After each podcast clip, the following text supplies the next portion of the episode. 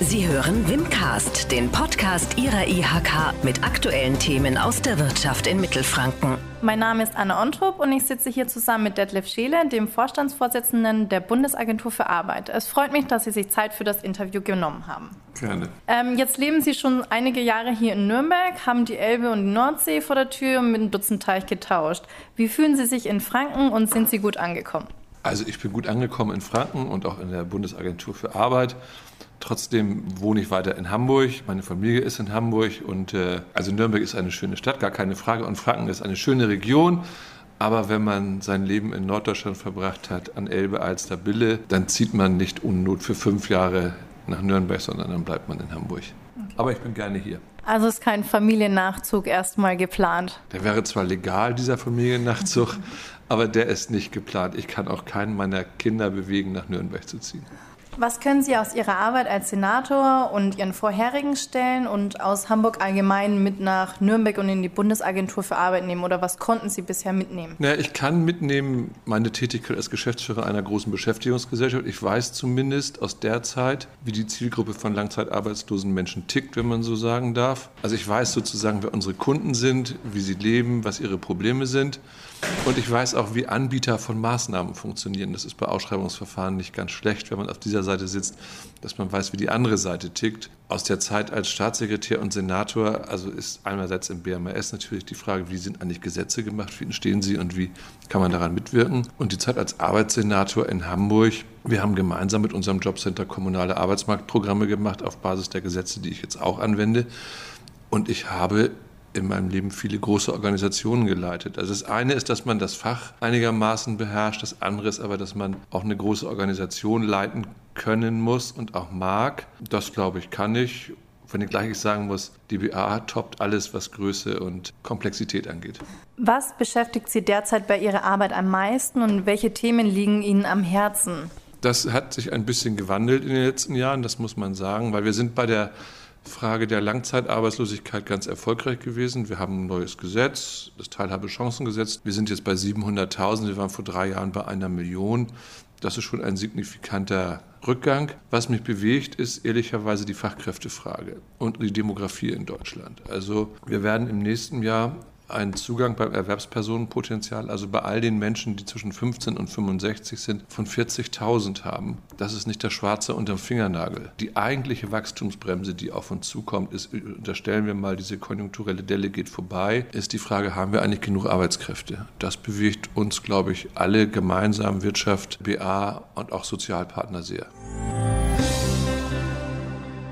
Wenn Sie jetzt schon sagen, dass Strukturwandel und Fachkräftesicherung Themen sind, die Ihnen jetzt derzeit sehr wichtig sind, das ist jetzt auch das Thema Ihres Kammergesprächs, das Sie bei uns führen werden.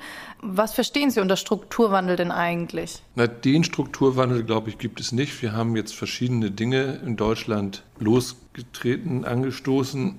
Also wir haben den Braunkohleausstieg und die Dekarbonisierung. Da muss man für nicht allzu viele Mitarbeiter, muss man sagen, neue Jobs suchen. Also die eigentlich da Beschäftigten. Das hält sich noch in Grenzen, aber die Grundstoffindustrie, die an billigem Strom und verlässlicher Stromzufuhr ein Interesse hat, hängt da dran. Also Strukturwandel, Ausstieg aus der Braunkohle ist ein Thema. Das zweite Thema ist Elektromobilität, das muss man sagen. Wobei man jetzt sieht, also noch gibt es keine Elektroautos. Also ehrlicherweise, wenn jetzt in Rüsselsheim Opel in Schwierigkeiten kommt, liegt das an der PSA-Übernahme und keinesfalls an dem Strukturwandel. Und äh, der dritte Punkt ist natürlich die Digitalisierung die man gar keiner Branche zuordnen kann, sondern die man auf alle Berufe beziehen kann, die irgendwie automatisiert und computerisiert werden können. Und diese drei Themen zusammen machen den Strukturwandel aus neben Dingen, die so nebenher laufen, die nicht so prominent sind wie diese drei. Ähm, kann man irgendwann sagen, dass der Strukturwandel abgeschlossen ist oder ist das ein Thema, was allgegenwärtig ist und immer ein Wandel da sein wird? Also ich hoffe es und habe es auch in den letzten Jahren immer so erlebt. Also Hamburg war äh, prominenter Neubauschiffbaustandort. Das ist es nicht mehr. Also inzwischen ist es die Luftfahrtindustrie mit Airbus und der Lufthansa-Technik und die Medizintechnik. Und ich hoffe, dass in 20 Jahren in Hamburg ein neues Standbein da ist, wenn irgendwas nicht mehr geht. Also ich glaube, wir sind als Industrienation mit einem sozialen Rechtsstaat darauf angewiesen, dass es einen kontinuierlichen Wandel gibt, der Menschen unter unterschiedlichen Bedingungen gute und hochwertige Arbeit bietet und äh, ausreichend Prosperität zur Aufrechterhaltung dieses Landes. Wie sehen Sie den Strukturwandel hier in der Region an? Hier sind zum Beispiel viele Automobilzulieferer ansässig. Ähm, jetzt haben Sie auch von E-Mobilität gesprochen. Wie bringen Sie das in Einklang? Also die Zulieferer sind das eigentliche, also Problem ist hört sich so an, als seien die Zulieferer ein Problem, aber die Zulieferer sind die Leidtragenden bei der Elektromobilität.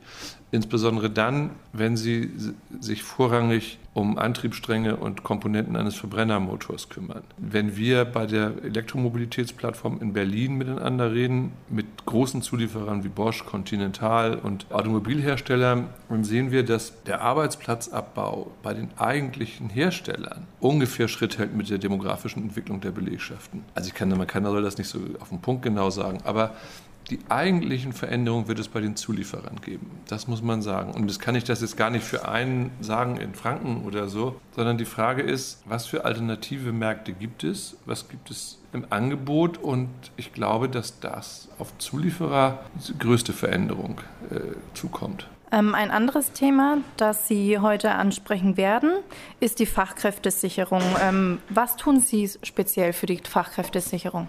Also wir haben gesagt, ähm, also wir haben jetzt das Fachkräfteeinwanderungsgesetz, das tritt am 30.03. nächsten Jahres in Kraft.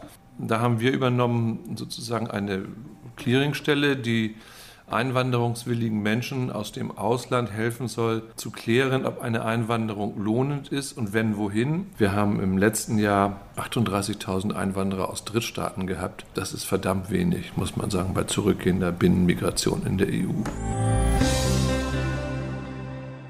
Wir selbst fühlen uns verantwortlich, das kann ich sagen, für die Frage der Ausschöpfung des inländischen Erwerbspersonenpotenzials, also Menschen, die hier schon arbeiten dürfen und schon da sind. Und da beginnen wir in unseren Jobcentern im Gespräch mit äh, Menschen, die Kinder haben und bei uns Leistungen beziehen und reden mit ihnen darüber, ob ihre Kinder eigentlich in die frühkindliche Bildung gehen. Denn ehrlicherweise, das weiß ich aus meiner Zeit als Senator, nichts ist so preiswert und so effizient wie ein Kita- und Krippenplatz, bei dem man Deutsch lernt und bei dem man lernt, Pippi Langstrumpf vorgelesen vorgelesen zu bekommen und nicht den Flachbildschirm anzugucken. Also der Sprachförderbedarf nach drei Jahren Kita sinkt um 40 Prozent. Billiger und besser kann man nichts machen für die Kinder und fürs Land. Und dann kümmern wir uns um den Übergang Schule-Beruf. Da verlieren wir noch zu viele. Wir gehen jetzt in die achten Klassen, in die Vorabgangsklassen, investieren in 950 neue Berater in ganz Deutschland in die achten Klassen, weil wir mit Eltern und Schülern ins Gespräch kommen wollen, ob sie auch für die Ausbildung den Wohnort wechseln würden. Denn wir haben zwar mehr Ausbildungsplätze als Bewerber, also schon ein Bewerbermarkt. Trotzdem bleiben immer welche übrig und das kriegen wir, glaube ich, nur hin mit ein bisschen mehr Mobilität. Aber Mobilität kann man Jugendlichen und Eltern nicht im Mai von Klasse 10 sagen, sondern das muss man ein bisschen vorbereiten. Und wir gehen in die Oberstufen der Gymnasien. Nun wissen wir alle, dass die Abbruchquoten in einigen Studiengängen hoch sind. Und wir wollen das Studieren auch nicht verhindern, das steht uns gar nicht zu. Aber wir möchten doch den Blick öffnen für duale Berufsausbildung und auch Fachschulausbildung, die ja auch mit Technikerzusatzausbildung oder Meisterausbildung einem Hochschulstudium gleichgestellt sind und andere Perspektiven bieten. Das, glaube ich, wird dazu führen, dass die, die jetzt dem Ausbildungsstellenmarkt verloren gehen, vielleicht doch kommen und auch sozusagen eine bessere Übergangschance haben. Und darauf setzen wir sehr. Und dann wollen wir uns um, um Studienabbrecher kümmern, denn die haben ja schon ein Abitur. Und der dritte Punkt ist im SGB II, also in der Grundsicherung. Da sind wir jetzt dabei, die, unsere Vermittlungsaktivitäten so umzubauen, dass wir zum Beispiel Menschen mit Ausbildung, die es da ja auch gibt, nicht mehr nur alle halbe Jahr sehen, sondern alle vier Wochen. Und siehe da, eine erhöhte Kontaktquote, wie es heißt, eine erhöhte Kontaktdichte und bessere Kenntnis der Familiensysteme führt zur Verdopplung der Integrationsquoten von 20 auf 40 Prozent. Das ist immer noch nicht viel, aber das ist schon mal was. Dann setzen wir sehr auf Qualifizierung. Die BA hat ja eine ganze Zeit nicht auf abschlussbezogene Qualifizierung gesetzt, sondern auf kurzfristige Maßnahmen. Das war zu Zeiten der Massenarbeitslosigkeit auch richtig. Jetzt können wir aber der Wirtschaft ehrlicherweise nur Personal zur Verfügung stellen, wenn wir Leute auch längerfristig fortbilden und ausbilden. Wir haben jetzt 70.000 Menschen in dem sogenannten Zukunftsstarter-Programm gehabt. Das ist eine zweijährige Umschulung mit Kammerabschluss. Jetzt müssen wir mal gucken, wie viele schaffen, weil das sind natürlich alles Leute, die keine besonders guten Bildungsvoraussetzungen mitbringen.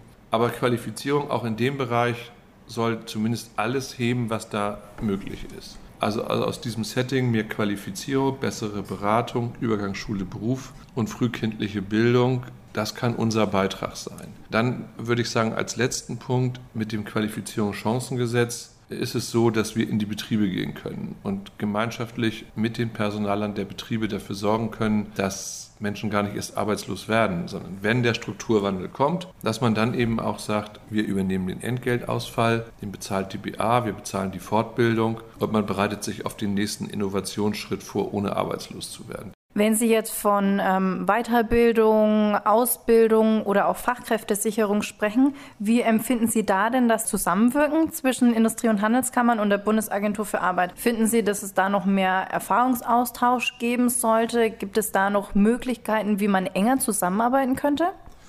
Da gibt es, also die Bundesagentur ist ja eine, also nun ist die Zentrale hier, aber wir haben 156 Agenturen und 304 Jobcenter. Das ist eine Sache, die die Organisationen vor Ort klären müssen. Also mein Eindruck ist, dass die Zusammenarbeit insbesondere zwischen den IHK und, den, und dem ZDH vor Ort wunderbar läuft. Mit, dem, mit der BDA ist es, glaube ich, ganz naturgemäß etwas anders, weil Industrie rekrutiert auch Arbeitskräfte anders. Also wir sind eher der Partner des Mittelstands, der sozusagen da auch äh, seine Leistung erbringen kann. Und ich würde sagen, die Zusammenarbeit zwischen den Kammern also Handwerkskammer wie Industrie- und Handelskammern, ist aus meiner Sicht völlig problemlos und vorbildlich. Also ich finde, dass das ein gutes Schlusswort ist. und ich bedanke mich für das Interview bei Ihnen. Gerne. Das war Wimcast, der Podcast der Industrie- und Handelskammer Nürnberg für Mittelfranken.